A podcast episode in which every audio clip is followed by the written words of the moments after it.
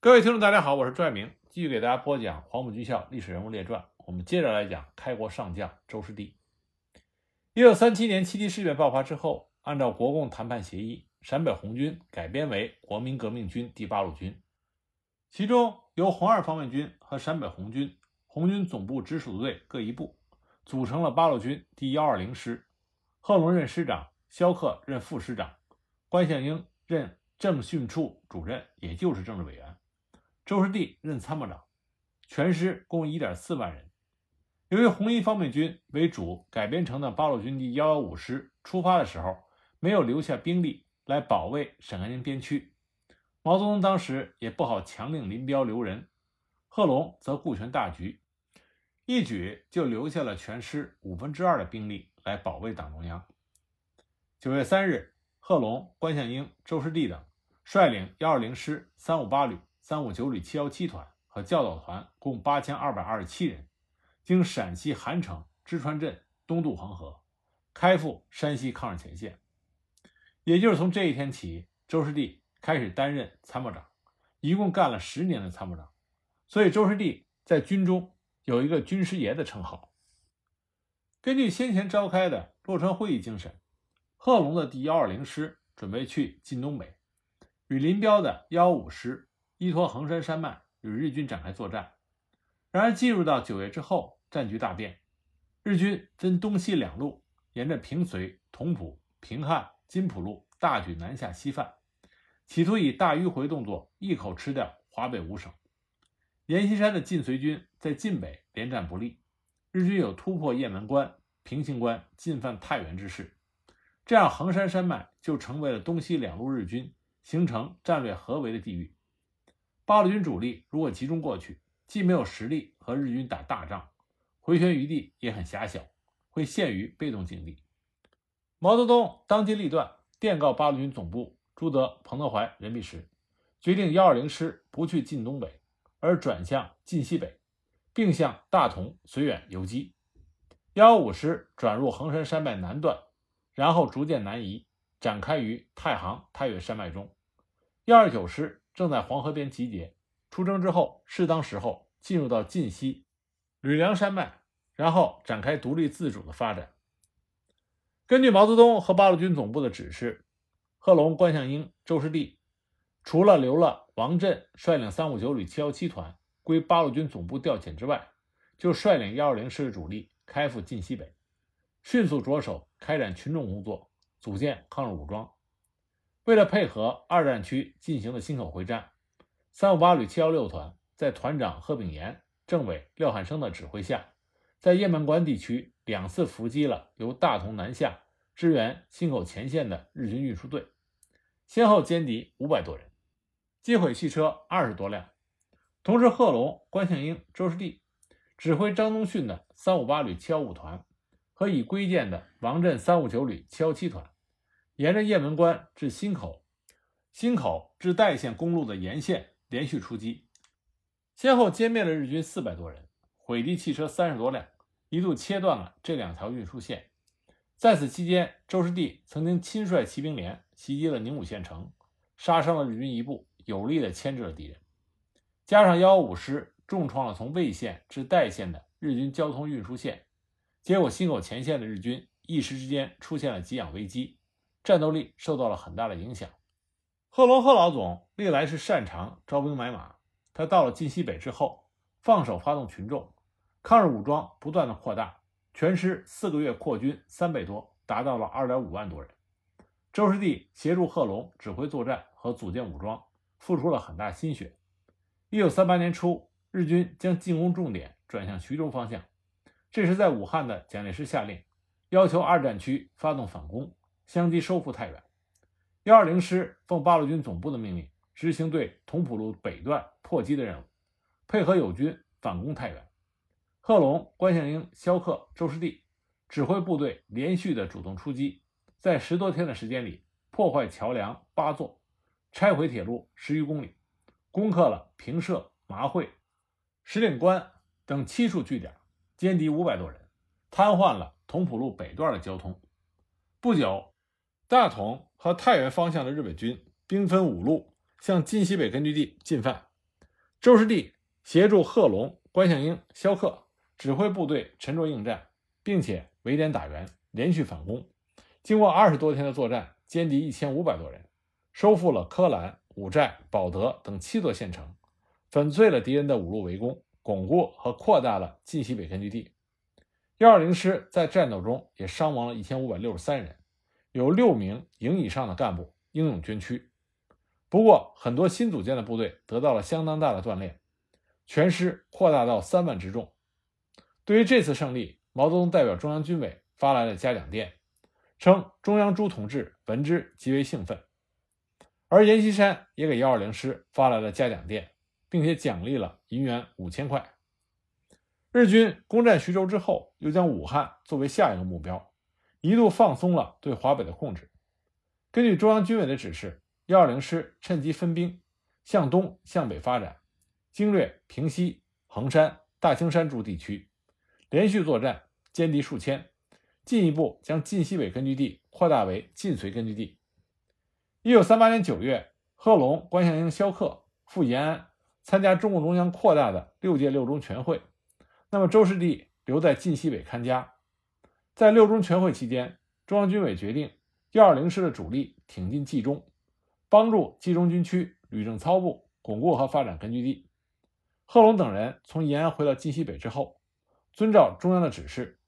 萧克带领一部分的干部去晋察冀组织冀热察挺进军。贺龙、关向应、周士第率领幺二零师主力东进冀中。在出发前的准备阶段，周士第按照贺龙所带来的中央指示，根据抗战十七个月以来对敌游击战争的经验。撰写了《论平地游击战的几个问题》一文，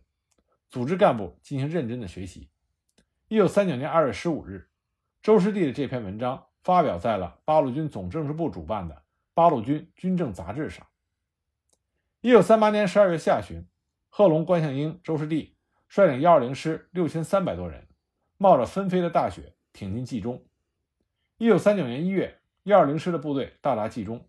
与李正操。率领的冀中军区八路军第三纵队会合，随后共同组成了冀中区军政委员会，贺龙为书记，周士第、关向英、甘子奇、吕正操、程子华等人作为委员，统一领导冀中地区党政军民的工作。到了冀中之后，贺龙与关向应、周士第指挥幺二零师，先后取得了曹家庄、大曹村、邢家庄等战斗的胜利，四战四捷。歼灭了日军七百多人，令冀中军民受到了很大的鼓舞。日军第二七师团第三联队在战斗详报中是这么记载的：二月上旬，我第一、第二大队在河间西方与八路军交手的时候，从对手的素质、战术中已经察觉到精锐的新部队侵入冀中，但尚不知其为贺龙的部队。日军当时没有想到的是，更大的打击马上就要到来。一九三九年四月二十三日，贺、关、周指挥幺二零师集中了两个旅、七个团的兵力，在河间县东北的齐会村地区，包围了前来扫荡的日军第二十七师团第三联队吉田大队八百多人以及伪军数十人。围歼战斗非常的激烈，残忍的日军甚至施用了毒气弹，导致贺龙以及幺二零师机关二十多人中毒。贺龙当时强忍着头晕目眩。和呼吸困难，用蘸了水的口罩戴上，继续指挥战斗。当时著名的白求恩大夫就在离主战场不到三公里的一座小庙里，紧张地抢救伤员。当时日军的炸弹炸塌了庙墙，但是白求恩大夫不为所动，连续工作了六十九个小时，直到为一百一十五名伤员实行了手术之后才转移。经过三昼夜的浴血奋战。终于将这股敌人绝大部分歼灭。日军大队长吉田及残部八十多人，借着第三天黄昏一股骤起的大风，才侥幸逃脱。回去后不久，该大队就经过补充之后被调出了河间县。战后，贺龙、关向应在给八路军总部的报告中写道：“示意经三昼夜连续作战，敌伤亡七百多，死尸除焚烧者外，我得遗失一百多具，生俘日军七名，缴获掷弹筒三具。”山炮架一个，炮弹四十多箱，防毒面具七十多具，毒瓦斯十多桶，望远镜两架，子弹万余发。贺、关、周率领幺二零师纵横冀中八个月，粉碎了敌人多次的围攻扫荡，进行大小战斗一百一十六次，歼灭日伪军四千九百五十多人，由刚到冀中时候的六千三百多人扩大到了二点一万多人，有力的巩固了冀中的抗日根据地。但非常可惜的是，一九三九年九月，奉中央军委的命令，贺龙派王震的三五九旅先行回师陕北，并且留下师属的五个支队，协助吕正操部坚持平原游击战争。然后，他与关向英、周士第率领幺二零师的主力，开赴晋察冀边区的冀西北越区，准备应付国民党军队可能对陕甘宁边区发起的突然进攻。就这样，幺二零师。离开了适合于部队发展的冀中这片沃土，而被作为保卫陕甘宁边区的战略机动部队，被局限在晋绥区的狭小贫瘠的一隅，成为了八路军三个主力师中歼敌最少和发展最小的部队。幺二零师刚刚到达北岳区，日军中有反游击战专家之誉的华北方面军独立混成第八旅团旅团长水原义重少将。就率领着日伪军一千五百多人，向晋察冀边区的重镇陈庄进犯。陈庄以西不远就是晋察冀边区的政府和军区司令部所在地，因而这里成为日军每次扫荡的首要目标。贺、关、周决心诱敌深入，经过几轮的斗智斗勇之后，终于在陈庄将这股日伪军的主力包围。经过三昼夜的激战，全歼该敌。共毙伤日伪军一千多人，击毙日军独立步兵第三十一大队大队长田中省三郎大佐等军官。水原义重少将在率部来援的时候也被打成重伤。陈庄一战是幺二零师一次歼敌最多的经典战斗，在当时影响很大。蒋介石、程潜、卫立煌等人都给贺龙发来了贺电。战后，周士第撰写了《论陈庄战斗》一文。细致总结了这次战斗的经验教训。在这之后，日军华北方面军驻蒙军独立混成第二旅团旅团长阿部圭秀又指挥所部向北越区进犯，协同保定方向向唐县地区进攻的日军第幺零师团，史称是对晋察冀边区的1939年冬季大扫荡。聂荣臻与贺龙、关向英。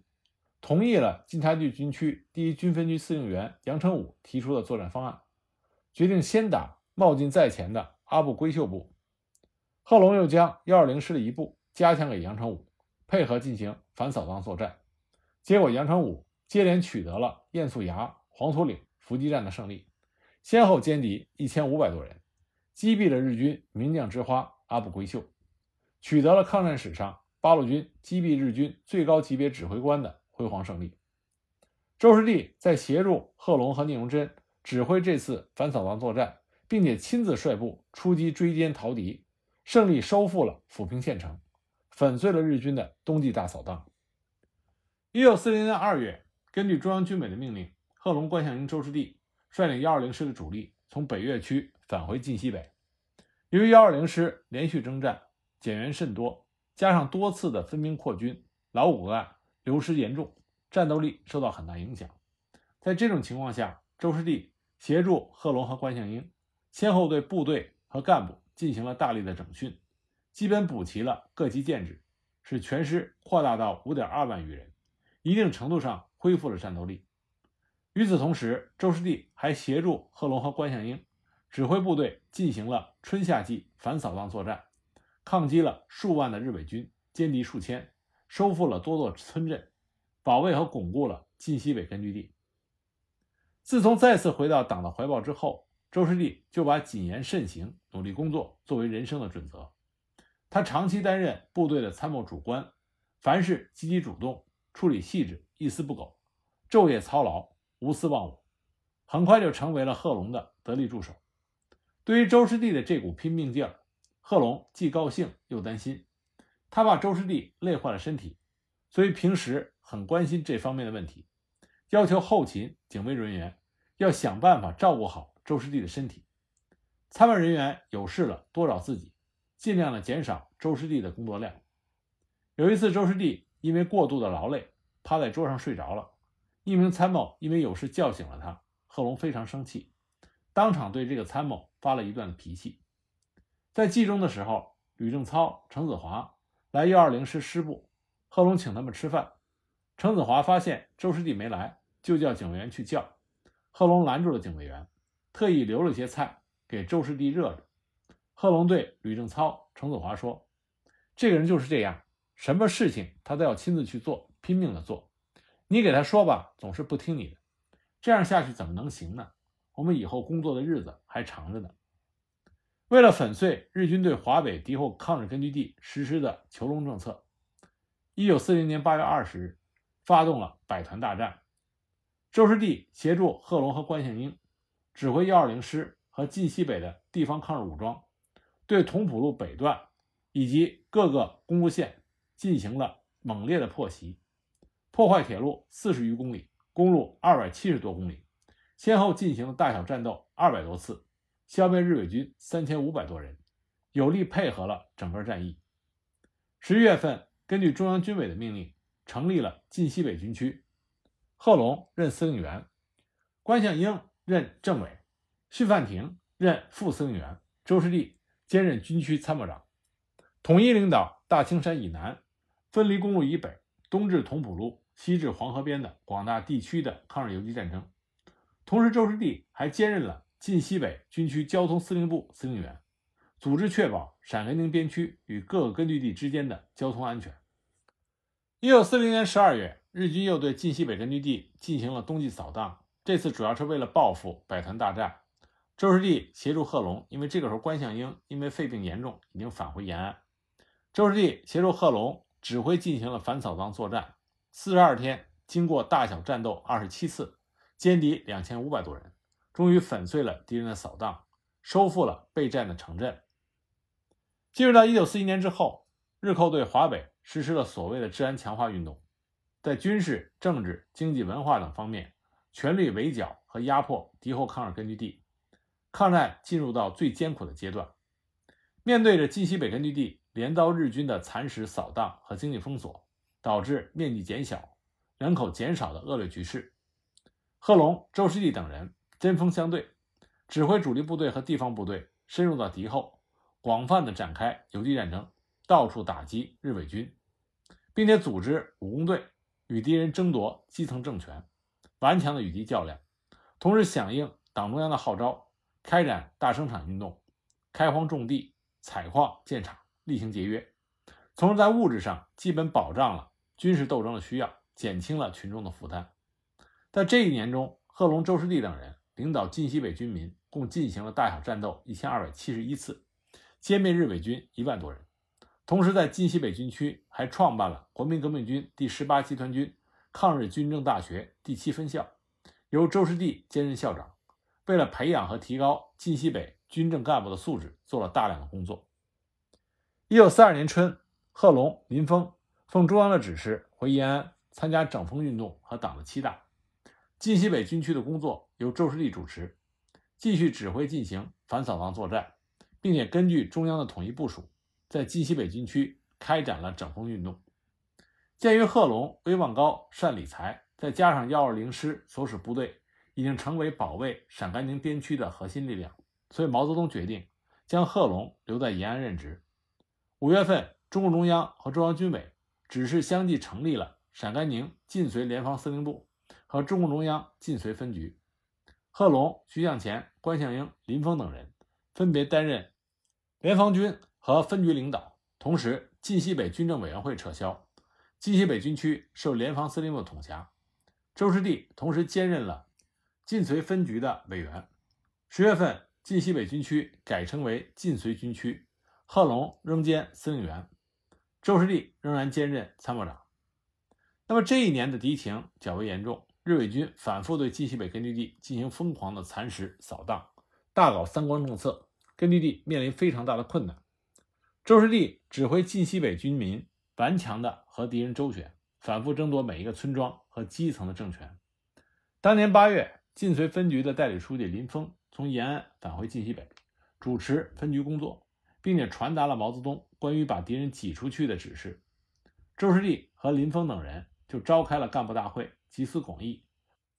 他们发动群众，指挥全区的主力部队游击队，同武工队、民兵和广大群众密切配合，开展了伏击战、破袭战、地雷战、麻雀战各种形式的军事斗争。经过四个半月的艰苦斗争，进行了大小战斗三百多次，挤掉了敌人据点五十多个，摧毁了敌伪政权八百多个，建立了五百多个抗日民主村的政权，改变了一千多个村庄的形式，扩大了根据地，缩小了敌占区，从而度过了1942年最艰苦的阶段，进入到形势转折的1943年。那么，在周士第的回忆录中有一篇文章，名字就叫做《把敌人挤出去》。周士第等人利用有利的形势，继续的挤敌人，进一步加强了政治军事攻势。到了1943年7月，已经在大部分的军分区将敌人挤到了据点和交通线附近。日伪据点的活动范围从上百公里压缩到了几公里。九月初，吕正操率领八路军第三纵队撤出了冀中，到达晋西北，被任命为晋绥军区司令员，军区的力量得到加强。而令周士第更加感到欣慰的是，疾风暴雨般的延安整风运动已经接近尾声。关于他自己所担心的历史上的脱党行为，贺龙已经给他传过话，说审查没有问题。当整风审干工作结束之后，周士第被提升为晋绥军区副司令员兼参谋长。而这个时候，日伪军又兵分两路，对晋绥根据地发起了秋季大扫荡，一直打到了黄河边，气焰十分嚣张。周士第在前方组织作战，避敌锋芒，指挥各武装力量化整为零，敌进我进，骚扰敌人的后方，同时搜集情报，寻机打击敌人。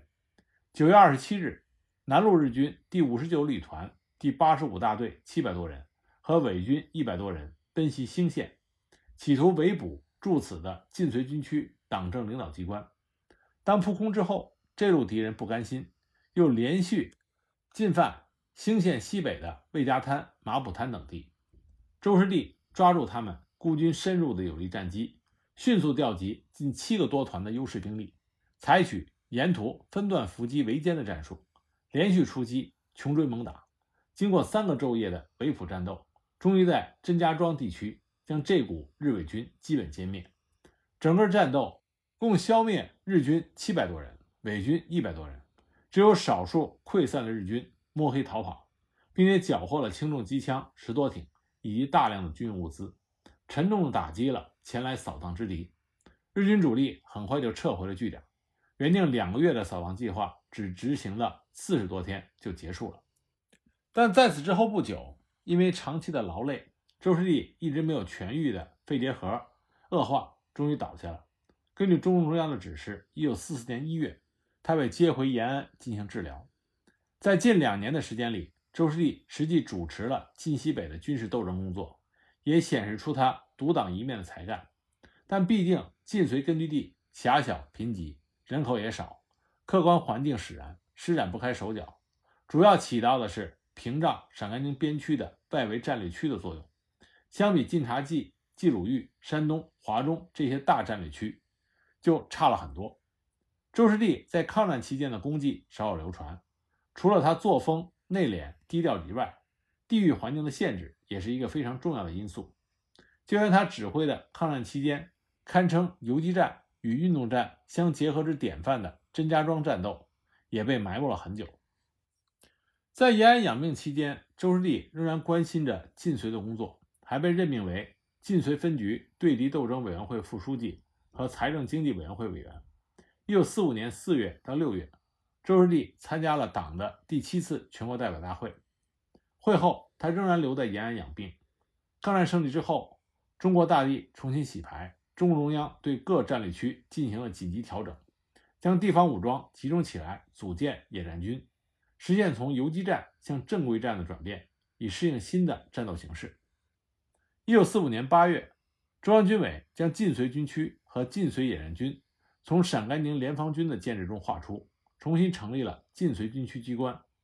吕正操任司令员，林峰任政治委员，周士第任副司令员。一九四六年六月，国共谈判破裂，内战全面爆发。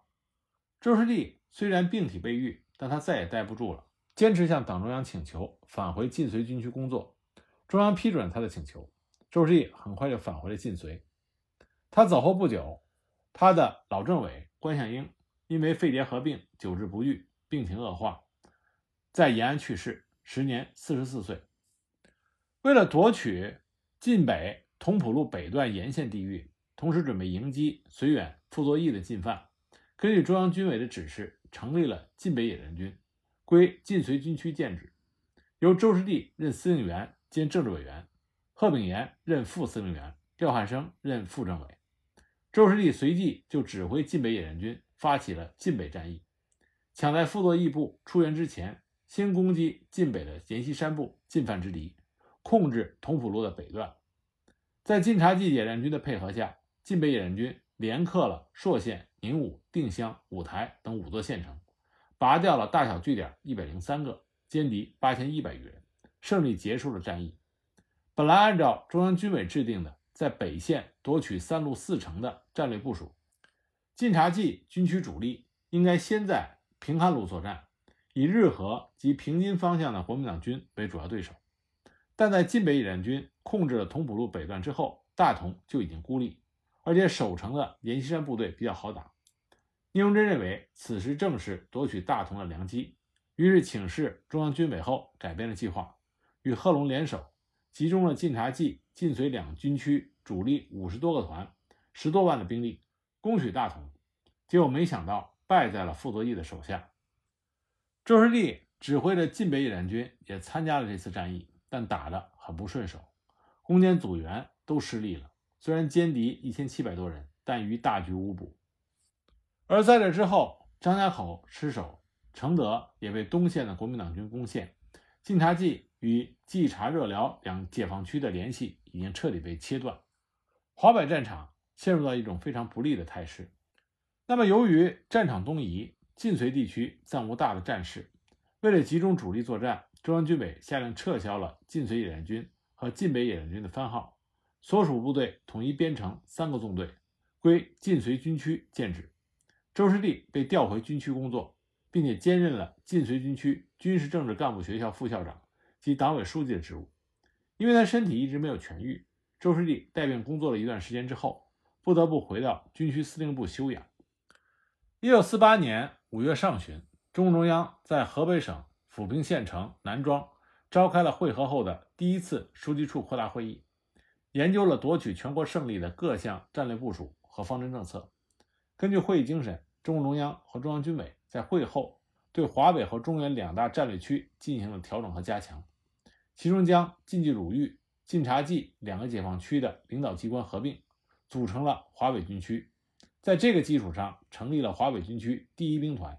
下辖原。晋冀鲁豫第八、第十三、第十五纵队，由华北军区第一副司令员徐向前兼任兵团司令员和政治委员，周师弟任副司令员兼副政委。徐向前和周师弟都是黄埔一期生，当时徐向前是在一队，周师弟是在二队。只不过周师弟在一期生中是非常活跃的共产党员，徐向前则是不显山不露水，直到一九二七年大革命失败前夕才加入了中国共产党。两个人在校学习的时候并不熟悉，那么和周师弟相比，徐向前后来居上。很巧的是，徐向前也是个老病号，患结核性胸膜炎，在延安卧病多年，连去山东战略区指挥作战的机会也错过了。这次他们两个人搭档，徐向前当时就和周师弟开玩笑说：“我们俩都是老病号，两个人顶一个人用吧。”那么周师弟和徐向前。两位黄埔一期的老同学搭档之后，战绩如何呢？那么下一集再给大家继续讲。